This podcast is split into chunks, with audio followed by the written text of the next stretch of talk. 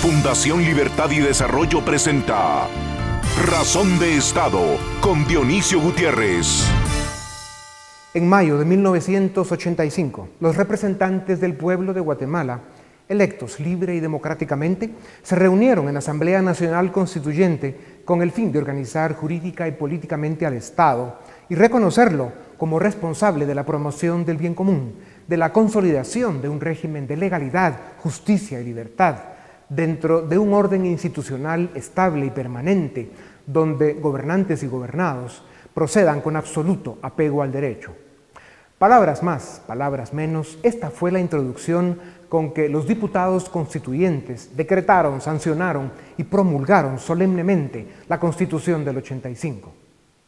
En aquellos días nos unían las causas de la democracia, el Estado de Derecho, la libertad, el desarrollo.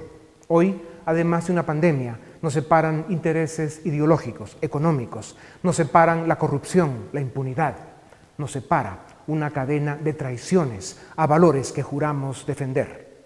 Hoy, desde sus trincheras, cada grupo, cada sector, jala y empuja para llevar agua a su molino, al tiempo en que la nación guatemalteca se convierte en un desierto de pobreza, enfermedad, corrupción e impunidad.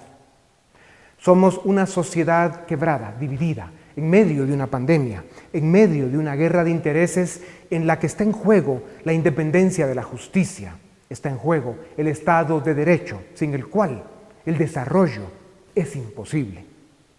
Como sociedad tenemos diferencias y conflictos no resueltos, pero hoy la responsabilidad impone salvar las Cortes de Justicia para resguardar el frágil Estado de Derecho que nos queda. Es cierto que hay señalamientos a magistrados del Tribunal Constitucional por responder a una agenda ideológica, alejarse de la ortodoxia económica, debilitar la certeza jurídica, ser obstáculo para el desarrollo socioeconómico de nuestro país. Sin duda alguna hay espacio para mejorar, pero por el bien de Guatemala, por la democracia y el Estado de Derecho, se debe respetar y salvaguardar la absoluta independencia de la Corte Constitucional esta Corte tiene la última palabra sobre el sentido y el alcance de la Constitución y las leyes. Esta Corte debe ser la institución más respetable y respetada de la República. Virtudes que se ganan, es cierto, y para lo que habrá que seguir trabajando. Ahora bien, la sobrevivencia de nuestro proyecto de República Democrática depende de que veamos la inmensa gravedad que representa el hecho de que candidatos a magistrados de las Cortes de Apelaciones y la Corte Suprema de Justicia respondan a políticos corruptos, a capos mafiosos y a delincuentes confesos como Sandra Torres, Valdizón, Pérez Molina o Gustavo Alejos. La nación guatemalteca se enfrenta a esa peligrosa banda de grupos criminales que pretende asfixiar los escasos logros alcanzados en materia de justicia para mantener el secuestro del Estado. Esta amenaza supone una agresión de tan enorme calibre al Estado de Derecho que Guatemala corre el riesgo de condenarse a la irrelevancia al convertirse en un Estado criminal por décadas. Los jueces son la conciencia de la nación. Cuesta creer que un grupo de juristas se quieran prestar a ser monaguillos o monigotes de una clase política corrupta y decadente esconder su vergüenza y destruir su reputación a cambio de un puesto en las cortes para proteger y proveer impunidad a la peor escoria de la sociedad a cambio de dinero, les hace peores personas que sus protegidos. Muchos de esos protegidos son diputados o dueños de diputados. Por eso no es casualidad que desde las cárceles y desde el Congreso se conspira y se intenta el secuestro de la justicia. Guatemala va a cambiar y va a construir una democracia de leyes e instituciones solo si estamos dispuestos a asumir el costo y los sacrificios que esto representa. Pero hoy debemos saber que somos una nación en riesgo de convertirse en un narcoestado criminal. Un Estado democrático y de leyes que se respetan es una obra que solo se alcanzará a través de la educación, el tiempo y una larga práctica de instituciones políticas que se dan a respetar y que son garantes de la justicia, el Estado de Derecho y la libertad. A continuación, el documental En Razón de Estado. Mientras Guatemala sufre el embate de una pandemia que está causando muerte y devastación económica y social, a nuestro país y a nuestra democracia también les amenaza una banda de politiqueros criminales que pretenden consolidar la captura del Estado. Como si la catástrofe provocada por el COVID-19 no fuera suficiente, esa banda criminal está ejecutando un plan siniestro para tomar control de las Cortes de Justicia, capturar las instituciones electorales y perpetuar el sistema corrupto que mantiene a Guatemala en el más humillante subdesarrollo. Los delincuentes conocidos de los partidos FRG, UNE, Patriota, PAN, Líder, UCN y FCN, con la complicidad de trapicheros y capitostes en otros sectores de la sociedad, aprovechan la pandemia para ejecutar el plan que consolidaría un sistema de crimen e impunidad en nuestro país. Estos rufianes tienen todo listo para secuestrar las Cortes de Apelaciones y la Corte Suprema de Justicia, instancias que deciden si los criminales salen libres e impunes o van a la cárcel. Esa mafia criminal que busca impunidad necesita que el Congreso de los Diputados elija magistrados cómplices, afines y comprometidos con la corrupción. Esa mafia criminal está formada por Sandra Torres, Felipe Alejos, Gustavo Alejos, Otto Pérez Molina, Manuel Valdizón, las huestes de Mario Estrada, Roberto López Villatoro, Gustavo Herrera, Armando Escribá, Estuardo Galdames y decenas de corruptos más que hoy guardan prisión preventiva esperando enfrentar la justicia. La Corte de Constitucionalidad y el Ministerio Público han buscado reconducir la elección en las Cortes de Justicia por caminos de mayor probidad y transparencia. Pero esta mafia criminal presiona y amenaza a las autoridades de estas dos instituciones, que son, en este momento y en medio de la severa crisis que vive nuestro país, las salvaguardas del Estado de Derecho y la democracia. La Corte de Constitucionalidad ha dictado resoluciones y enmendado el proceso de elección para evitar el secuestro criminal del Poder Judicial. En otros casos, esta Corte no ha quedado exenta de polémica, pero esto no justifica el intento de grupos criminales que buscan doblegarla para consumar la captura del Estado. Los partidos políticos decentes y los diputados honorables tienen la responsabilidad y la obligación de denunciar los intereses criminales de los grupos mafiosos y defender la democracia y el Estado de Derecho sociedad civil, empresarios, tanques de pensamiento y ciudadanos en general. Debemos también decir presente para defender la institucionalidad democrática y evitar la consumación de la captura criminal del Estado que traman desde las cárceles y que pretenden ejecutar desde el Congreso. Evitemos que sean delincuentes quienes designan a los magistrados que les juzgarán. No permitamos que las cortes sean cooptadas por la mafia. Exijamos compostura y respeto a la ley en el Tribunal Supremo Electoral. La pandemia pasará en uno o dos años más. Pero si permitimos que los politiqueros criminales ejecuten la captura del Estado, condenaremos a una generación de ciudadanos a vivir en una pandemia más destructiva y humillante que definen palabras como corrupción, desgobierno, impunidad, desempleo, pobreza, narcotráfico y subdesarrollo. Guatemala merece un mejor futuro.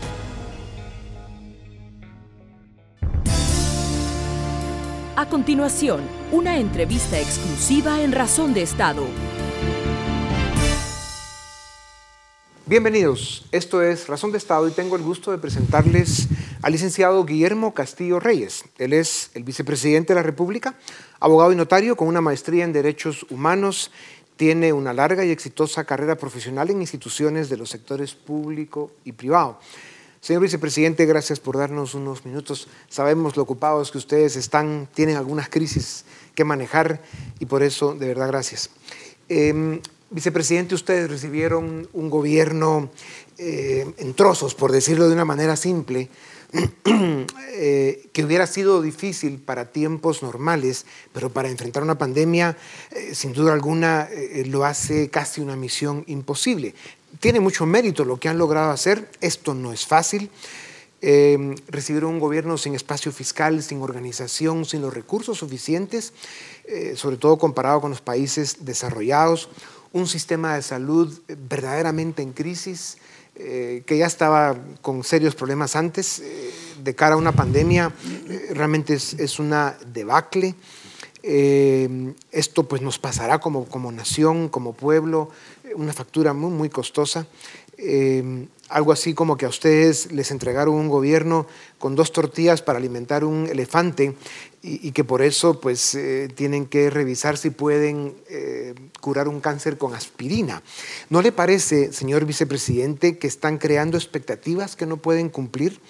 ¿No sería mejor que con humildad se diga la verdad al pueblo sobre las debilidades estructurales y las limitaciones del gobierno y pedirle a los ciudadanos que juntos enfrentemos esta pandemia con responsabilidad, tomando las medidas de protección y sabiendo que esto es una pandemia y que va a costar muchas vidas?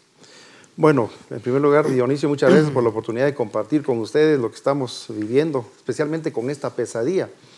Yo creo que en efecto eh, para nosotros ha sido muy complicado eh, lidiar con esta situación porque primeramente es un aspecto de salud y nos hemos encontrado con un sistema de salud colapsado prácticamente en todas sus áreas. Ningún país, de hecho, en el mundo creo yo que estaba preparado para lidiar con una situación de esta naturaleza, pero nos tocó y nos ha correspondido pues ir tomando las medidas correspondientes.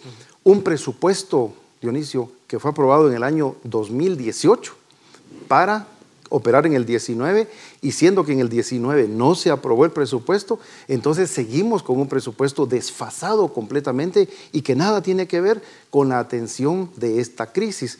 Yo creo que las medidas que se han tomado eh, atienden también a las necesidades que como gobierno corresponden tomando en cuenta las limitaciones. Eh, los confinamientos, por ejemplo, en muchos países del mundo lo han hecho y nos ha tocado en parte también que seguir pues, esa dinámica, porque si se cierran otras latitudes, y nosotros también tendríamos que de alguna forma seguir en esa línea. Es muy importante mencionar que como gobierno no lo podemos hacer solo. Creo yo que es obvio y es justo reconocer que necesitamos el concurso de toda una población que atienda las recomendaciones que se están dando, que sigan instrucciones, porque eso nos permitirá evitar mayores contagios. Eh, vicepresidente, y precisamente por esas limitaciones que usted menciona, eh, crea consecuencias muy negativas el hecho de que el gobierno se quiera poner muy proteccionista o como el, papá de los niños a quienes quiere proteger pero no puede porque no tiene los recursos. Y realmente no les queda otra alternativa que compartir la responsabilidad con los ciudadanos em, y, tomar en cuenta que si bien se ha hablado de una economía o un país cerrado, eh, no ha sido eh, cierto, porque la gente sigue con, un, con una economía donde el 70% de la población económicamente activa eh, es economía informal y tienen que trabajar en la mañana para comer en la tarde. Ellos no han hecho un solo día de encierro. Y entonces lo que ustedes han hecho realmente es encerrar al 80% de la economía que la produce el 30% de la población económicamente activa. ¿Cómo resuelven esa contradicción eh, y, si están conscientes del daño que ha hecho, sobre todo por los toques de queda o el día que cierran de la semana el país, eh, sabiendo de que el domingo hay contagio y por eso cierran y el sábado no y por eso está abierto? Hay contradicciones que indicarían que no es una estrategia coherente. Bueno, muy conscientes de las repercusiones, por supuesto. Ahora, importante mencionar que la prioridad de gobierno ha sido mantener la salud y la vida de las personas y por eso la necesidad de tomar una serie de medidas. Un gobierno paternalista, por supuesto, se visualiza siempre y cuando la población no atienda las recomendaciones, porque aquí volvemos. Miren, las fiestas que se hacen de noche, los mercados, los sepelios en donde la gente sigue llegando en cantidades obliga al gobierno a tomar ese tipo de medidas de confinamiento que posiblemente no gustan a muchos, pero que son las medidas que se han analizado para tratar de resolver en alguna medida el mayor contagio. No queremos seguir viendo en hospitales personas que están falleciendo. Y por supuesto, yo como ciudadano no me quiero contagiar, pero ese es el mensaje para más población. ¿Quieren que abramos la economía? ¿Quieren que nos sigamos moviendo? Por favor, apoyen las medidas y mantengamos pues, las condiciones necesarias para no contagiar a más personas. Vicepresidente, eh, cuando ustedes hablan de encierro, eh, en, la práctica, en la vida real, como usted acaba de decir, en los mercados es imposible, hay gente trabajando eh, durante el día para comer al final del día, no pueden darse el lujo de, estar a dieta demasiados días. Esto pues sucede eh, en todo el país realmente y, lo que esto está generando es que eh, los confinamientos de alguna forma engañan a la gente porque teóricamente están en confinamiento, pero en la práctica no está sucediendo. Entonces realmente la, argumentación, eh, la narrativa en la que habría que entrar es eh, hacer responsable a la gente. Si miren, esto es una pandemia, somos un país con los niveles de pobreza que se tienen, con la economía informal, que es una realidad eh, con la que tenemos que vivir, y entonces obligarnos a esa responsabilidad individual, porque es la única que nos va a sacar al final del día de esta crisis. Es muy cierto. A ver, yo recibo peticiones de diferentes sectores y que me dicen muchos de ellos, miren, por favor cierren el país 15 días, cierren los 20 días. Hay gente incluso que se atreve a pedir que cerremos a partir de ahora 30 días al país.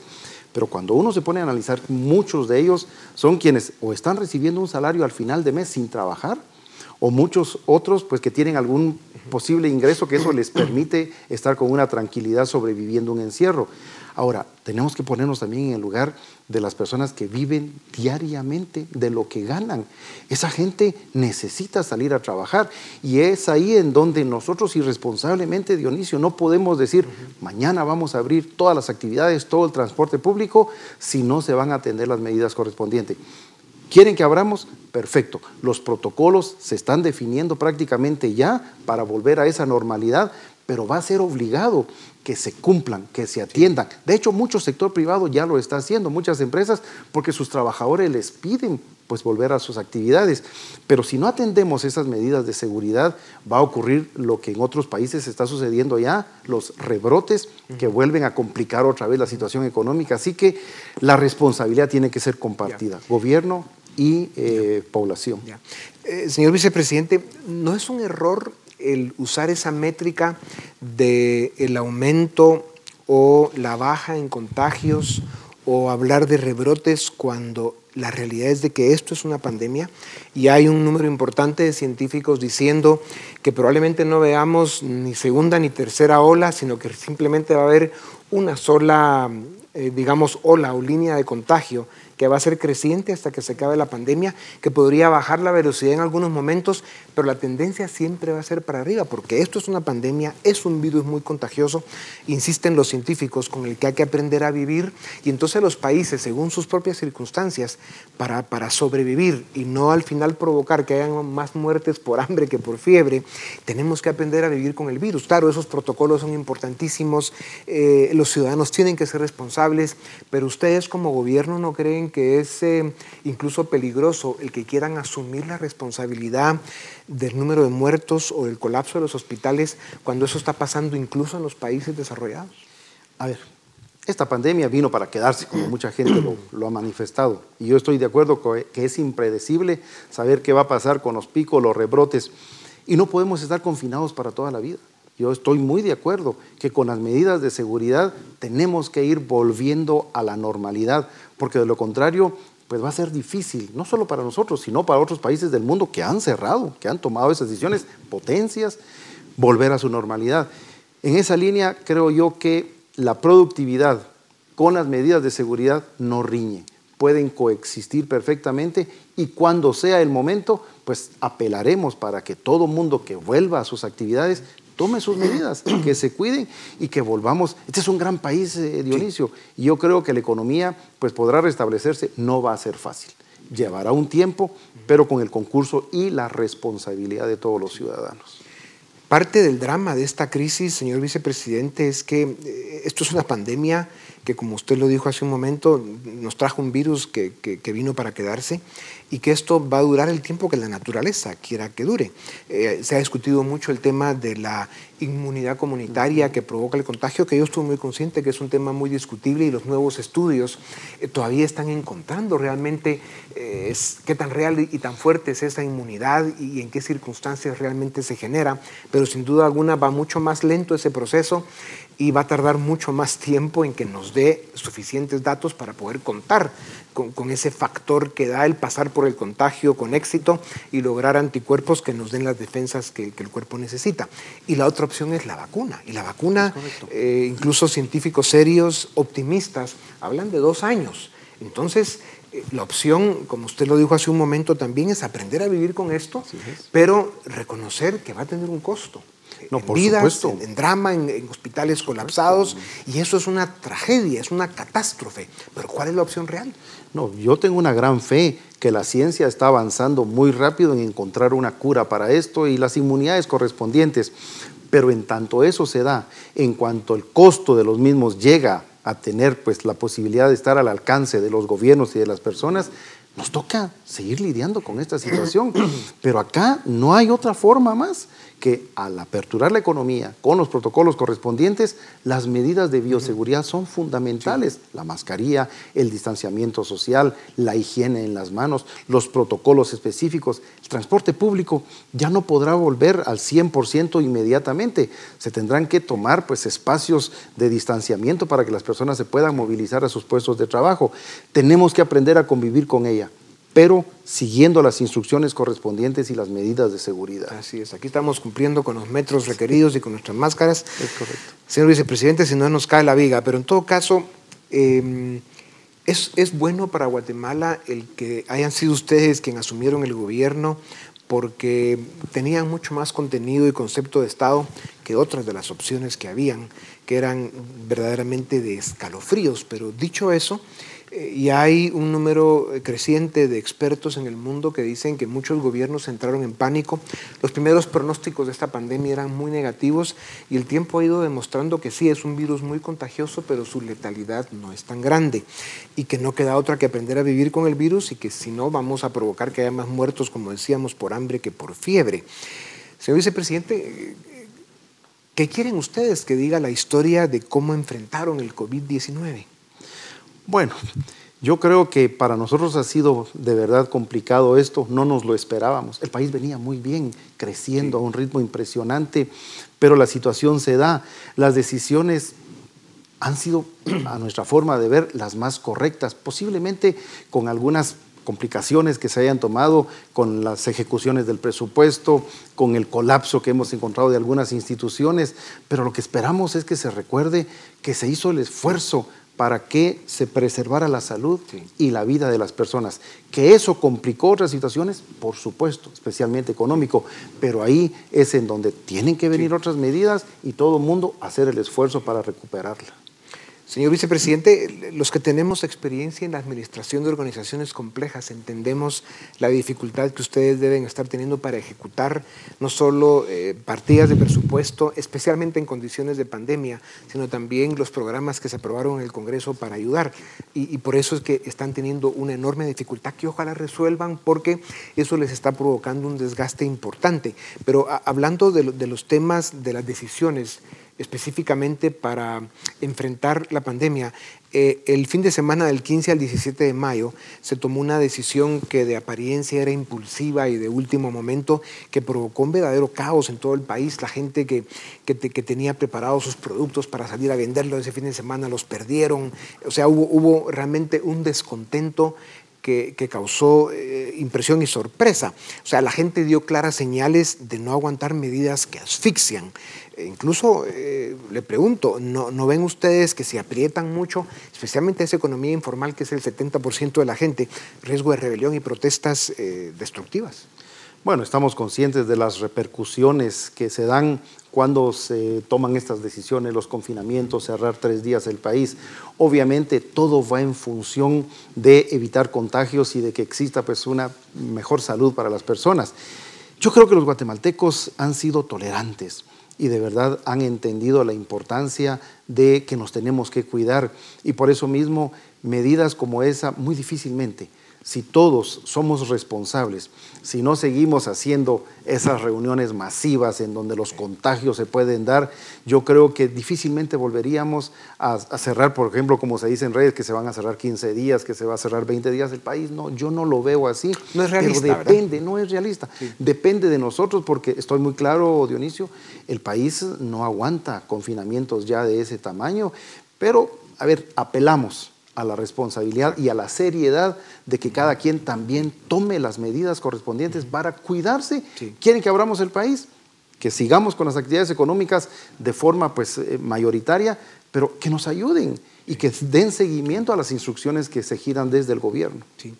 Por eso es que hay que comprender también que aunque la economía esté abierta, porque uno ve el nivel de tráfico, la actividad, o sea, sí el país se está moviendo, pero hay ciertas partes de la economía que están bastante más paradas, pero dicho eso, aunque el país estuviera más abierto de lo que está, hay un tema de confianza. La gente tiene miedo a contagiarse, la gente está siendo más cuidadosa con el gasto, o sea, la economía ha tenido un golpe. Solo en mayo eh, la actividad económica del país cayó más del 10%. O sea, vamos realmente a una crisis económica nunca antes visto en la historia. Por eso eh, tenemos que reconocer que el virus va a seguir entre nosotros, el contagio, y más en un país como hay tantos del mundo como el nuestro, el contagio va a seguir subiendo. Y la tentación que puedan tener gobiernos como el de Guatemala es a, regresar a los encierros, a, tomar medidas que no solo no resuelven el problema, sino hacen más daño. Por eso, eh, ¿cuál es el plan? Y usted ya lo empezaba a decir, ¿no? Que el país no aguanta más encierros. Pero, por ejemplo, el toque de queda hace mucho daño, el cerrar un día de la semana o, la decisión de las placas. Eh, son medidas que al final provocan más eh, confinamiento o apuñoscamiento, como han dicho en el gobierno, que al final eso genera contagio. Yo creo que las medidas tienen que irse levantando paulatinamente. A ver, el toque de queda llegará un momento en el que se libere ya las 24 horas de actividad. Los encierros sábados y domingos, yo realmente los veo difícil que continúen, a menos que las complicaciones de contagio se den. Por eso, pues yo creo que se tiene que generar un tipo de estrategia en el que las personas comprendan claramente que lo que queremos es proteger la vida.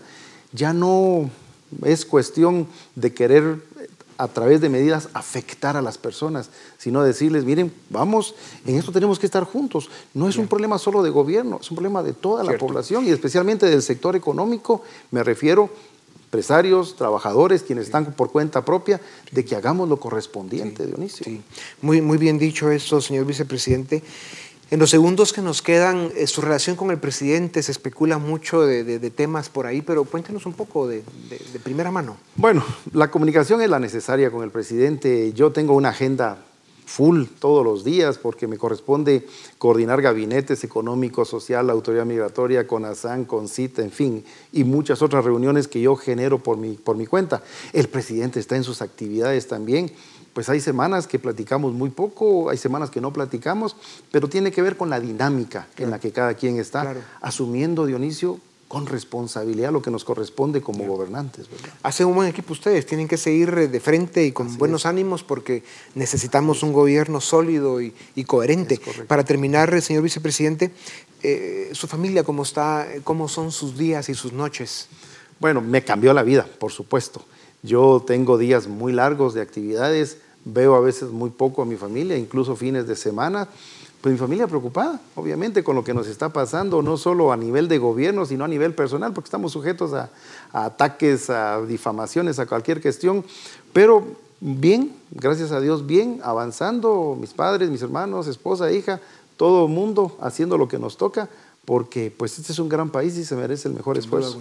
Pues las condiciones son extraordinariamente complejas, difíciles. Eh, eh, le debo decir que es una suerte para Guatemala que sean ustedes eh, quienes están a cargo, porque eso pudo haber sido más catastrófico todavía. Y sin duda alguna, gobierno y, ciudadanos vamos a tener que trabajar juntos para salir de esta. Muchas gracias por su tiempo, señor vicepresidente. A ustedes también gracias. Esto es Razón de Estado.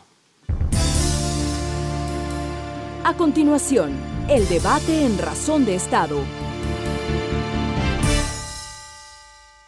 Iniciamos el debate en Razón de Estado. Hoy vamos a discutir sobre la crisis que está sucediendo en las altas cortes de justicia del país. Y para ello contamos con cuatro reconocidos abogados, el licenciado Alejandro Balcells, el licenciado Alejandro Valdizón, el licenciado Julio García Merlos y el licenciado Edgar Ortiz. A los cuatro, muchas gracias por estar en Razón de Estado. Eh, Edgar, empezamos contigo. ¿Cómo entender lo que está sucediendo eh, entre la Corte Suprema de Justicia, la Corte de Constitucionalidad y también eh, lo que está sucediendo con el Congreso. Bueno, eh, saludos a todos. Bien sencillo. Hago un resumen rápido de los hechos. En, en, febrero, el Ministerio Público presentó una investigación en la que evidenció que varios aspirantes a Corte Suprema de Justicia y Cortes de Apelaciones se reunieron con Gustavo Alejos. A partir de ese evento, el Ministerio Público interpone un amparo contra ese proceso de elección y la Corte de Constitucionalidad resuelve y obliga al Ministerio Público a rendirle un informe al Congreso y le dice al Congreso cómo eh, proseguir con la elección. Algunos eh, magistrados o aspirantes a magistrados más bien afectados por la resolución denuncian a la Corte de Constitucionalidad por eh, del delito de prevaricato porque ellos consideran que esa resolución de la Corte de Constitucionalidad es en, digamos, la, emitió la CC extralimitándose en su mandato. Entonces, eh, de una forma inusual, la Corte Suprema de Justicia eh, se integró de una forma irregular, porque se inhiben todos los magistrados titulares y llaman de una forma irregular a varios magistrados de sala de apelaciones, eh, resuelve tramitar el antejuicio y el Procurador de Derechos Humanos pues impugna esa decisión.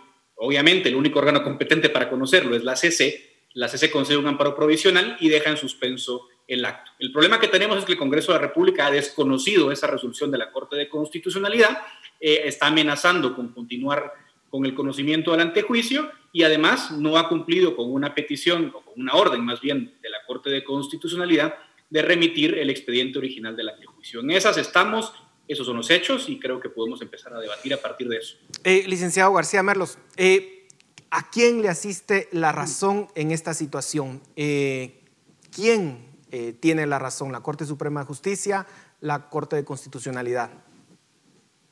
Muchas gracias, gusto de estar con ustedes discutiendo este tema tan interesante. Podemos eh, estar de acuerdo con, con Edgar en que la génesis del problema actual inicia con este amparo de febrero. Sin embargo, nos podemos ir yendo un poco más atrás para entender que esta es una crisis política más que legal. Eh, antes de del amparo que explicaba Edgar del caso de, Gustavo Alejos, eh, en octubre se dio también un aplazamiento de los plazos normales de elección de Corte Suprema de Justicia y, y Corte de Apelaciones. Entonces entramos en una dinámica de romper, digamos, ese proceso de elección que justificado o no, en mi opinión, lo he dicho muchas veces, ese proceso mediante el sistema actual que tenemos así se repitiera 100 veces, no iba a arrojar mejores resultados. Nos alarmamos porque ahora eh, hay tráfico de influencias y que sabemos lo de Gustavo Alejos. Siempre ha habido con mucho más evidencia en los procesos anteriores, eh, corrupción, tráfico de influencias, y así se repita mil veces, lo va a ver. Actualmente se está dando, pero había un sector interesado en, en posponer y en una postura más política coyuntural eh, que obedecía a que cada sector quiere colocar a los suyos y vetar a los, a los contrarios. Entonces entramos en esa dinámica perversa y se interrumpe el proceso eh, eh, normal, los plazos constitucionales normales, y ahora la respuesta del Congreso y de Corte Suprema también es una respuesta de lucha de poder política ante esa dinámica perversa que se inició también en Corte de Constitucionalidad. Sumado a esto, no, no puedo dejar de decir que existe también una discusión en cuanto a las funciones constitucionales de la Corte de Constitucionalidad. Y esto no es eh, únicamente en Guatemala, se da en todas las discusiones constitucionales en donde, donde hay una Corte que decide la interpretación constitucional. Y entre eh, más, digamos, una Corte empieza a, a, aplicar extensivamente la Constitución y con interpretaciones eh, donde se hacen ponderaciones de la interpretación y se empieza a extender e inmiscuir en otras funciones, en otros derechos como la legislativa, empieza a generar esos anticuerpos con los otros estados, con los otros órganos del Estado. Entonces, una Corte de Constitucionalidad como la actual no podemos dejar de un lado que, ha intervenido en decisiones del Ejecutivo, por ejemplo, eh, la declaratoria de non grato de Iván Velázquez. Estemos o no estemos de acuerdo, lo que no podemos negar es que ha ido eh, cada vez más interfiriendo en esas funciones. O sea, tiene casi una tercera instancia porque aunque ellos mismos critican que el amparo no es una tercera instancia, siguen recibiendo amparos y conociendo el fondo de las discusiones ordinarias y eh, constantemente revoca resoluciones de la Corte Suprema de Justicia y la Corte Suprema de Justicia ya no se siente suprema, porque ya, ya la Corte de Constitucionalidad decide el fondo de materias. Y en eso muchos de los abogados podemos estar de acuerdo, creo que todos los que estamos acá eh, hemos criticado el abuso del amparo. El problema es la consistencia, porque algunos critican el amparo cuando les conviene y cuando no lo usan y lo mismo ha sucedido con el Congreso. La Corte de Constitucionalidad pues tiene un veto negativo al declarar la inconstitucionalidad. Licenciado Merlos, eh, quisiera que partiéramos de este, de, esta, de este planteamiento que usted hace y preguntarle al licenciado Balcells, ¿está usted de acuerdo con que eh, la culpa en última instancia recae sobre la Corte de Constitucionalidad en la crisis que estamos teniendo en este momento, licenciado Balcells? No, miren, el, es, es bastante complejo esto porque todo lo que hemos hablado y lo que se puede hablar es en condiciones normales. O sea, la Corte de Constitucionalidad es el intérprete máximo de la Constitución, el último de los intérpretes. Había un proceso de selección de magistraturas por parte del Congreso, etcétera. Todo eso es así y, y en la mayoría de países del mundo, pues eso sucede. Yo creo que el guatemalteco no se ha dado cuenta aquí que lo que estamos viendo es el crimen organizado como agravio constitucional, y eso es uno de los temas ahorita más, más complejos.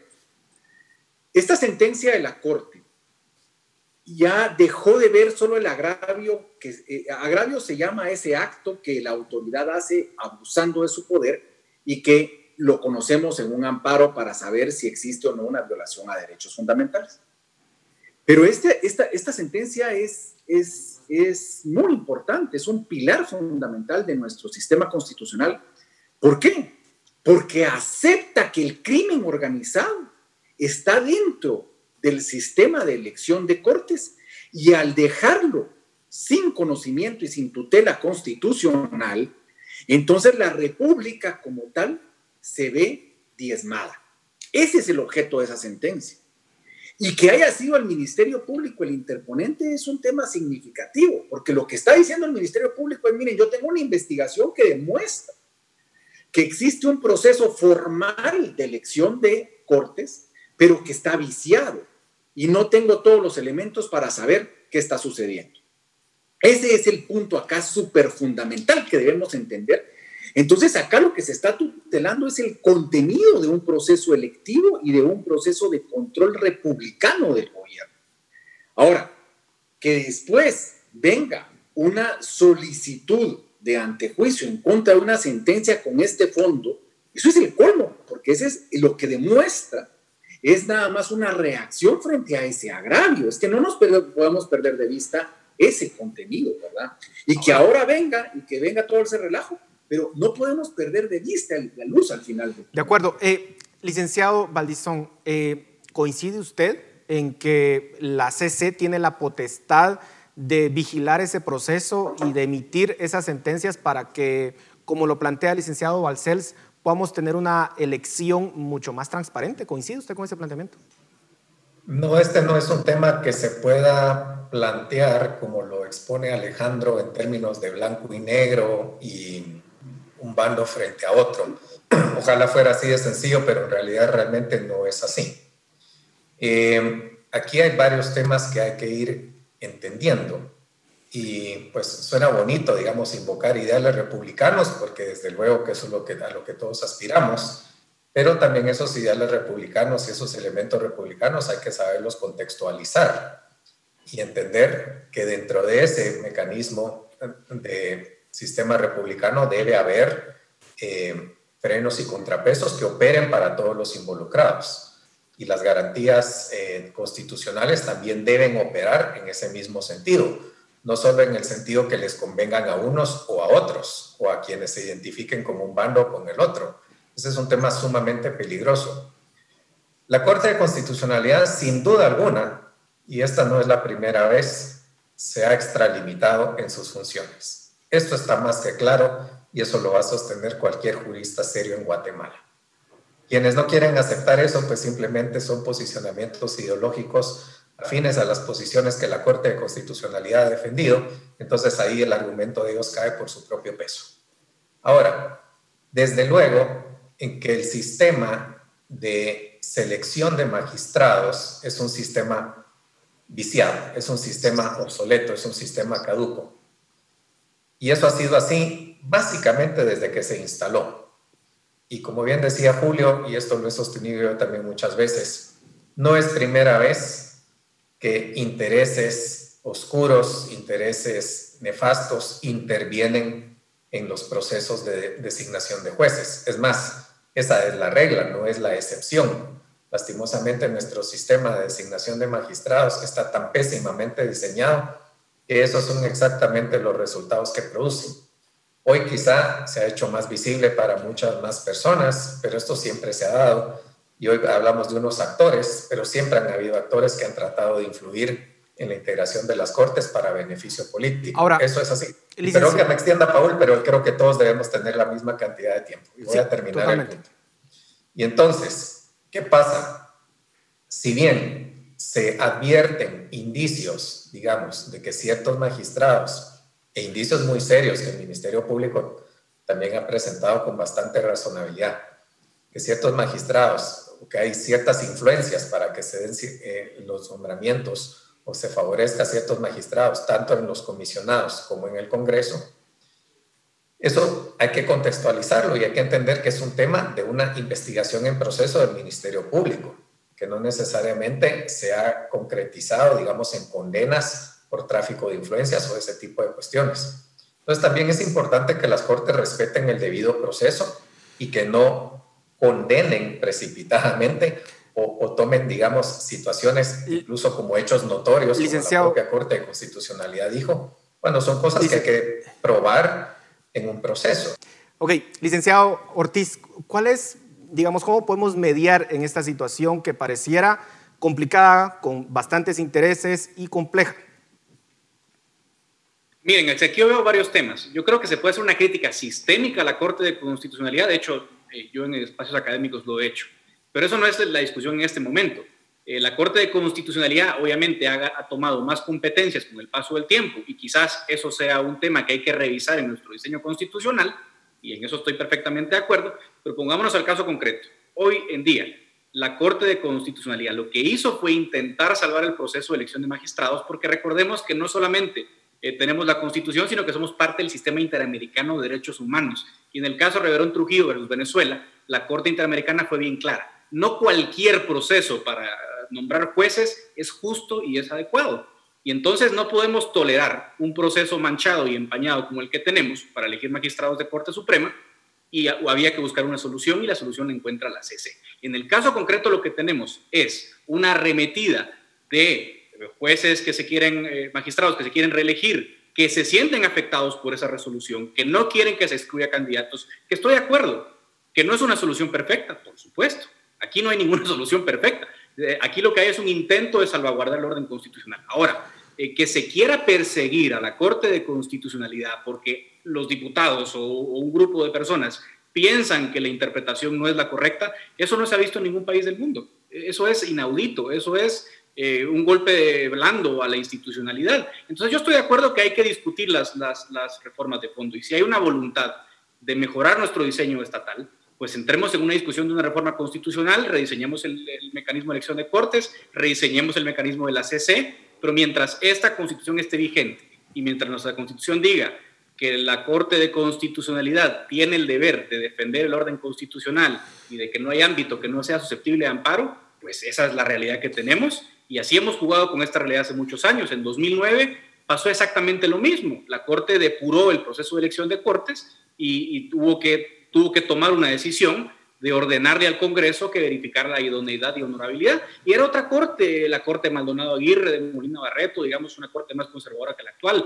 Eh, los fallos actuales no son muy distintos de esos precedentes que de 2009 ha venido eh, forjando la CC. Entonces, no hay explicación posible a lo que están haciendo los diputados.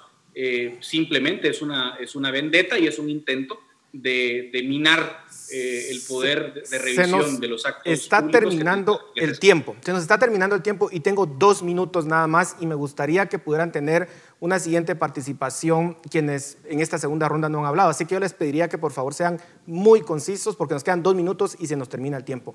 Licenciado Balcells, ¿qué procede ahorita? ¿Qué tendríamos que hacer? Porque el Congreso sigue adelante con la comisión y pareciera que eh, pues, las resoluciones de la CC no se cumplen. Por favor, muy breve. Bueno, muy claro, aquí lo que existe es un golpe, un golpe a la institucionalidad y yo recuerdo, por eso es que el derecho constitucional hay que verlo siempre global y histórico una gran sentencia en derecho constitucional es la del juez Marshall.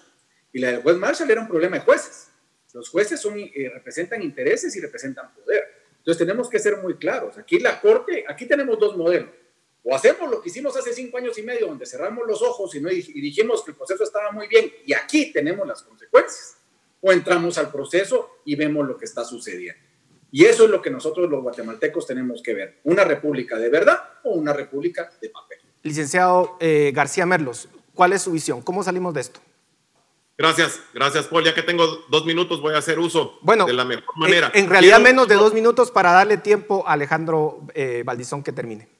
Ok, quiero rebatir solo brevemente dos afirmaciones que hicieron Alejandro eh, Balcells y, y, Edgar Ortiz. Una que dice el licenciado Balcells que con esta sentencia la CC tiene por acreditado que el crimen organizado está involucrado en el sistema de elección y Edgar dice que la CC quiso con esto darle eh, legitimación o corregir el rumbo de una elección que estaba viciada. Ojo con eso porque eso es lo que en gran parte causa la crisis, porque en esa sentencia de la CC, si es lo que dice Alejandro Balcells, que se tiene por acreditado que estas personas pertenecen al crimen organizado, a estas personas no tuvieron derecho de contradictorio, no hubo prueba, no hubo un procedimiento de, defensa, sino que se tuvo por acreditado como hecho notorio, como que fuera eh, rompiendo el estándar de prueba que requiere para tener por acreditado algo tan, tan grave. licenciado García Merlo, se, nos está terminando el tiempo. en la reunión con Gustavo Ale. Se nos está terminando el tiempo y necesito, eh, Alejandro, eh, licenciado Valdizón, por favor, terminamos con usted 30 segundos y se nos terminó el tiempo. Gracias. Bueno, sí, igual, continúa en la línea de lo que, de lo que comenta Julio y tampoco es, es, válido el argumento de Edgar en el sentido de hacer una equiparación entre las decisiones de esta corte con las decisiones de cortes anteriores. Y, y, realmente me sorprende mucho el comentario porque uno puede ver las decisiones de esta corte y uno ve realmente la forma en que se ha extralimitado y que ha aplicado disposiciones al procedimiento, incluso que ni siquiera están ni en la ley ni en la constitución. Entonces, ya básicamente lo único que haría falta acá es que venga la Corte de Constitucionalidad y diga, mire, mejor pongan a estos o a estos otros. Vamos a tener que tener una segunda parte de esta discusión. Muchísimas gracias a los cuatro por sus comentarios y con ustedes volvemos la próxima semana. Esto es Razón de Estado. Razón de Estado con Dionisio Gutiérrez es una producción de Fundación Libertad y Desarrollo.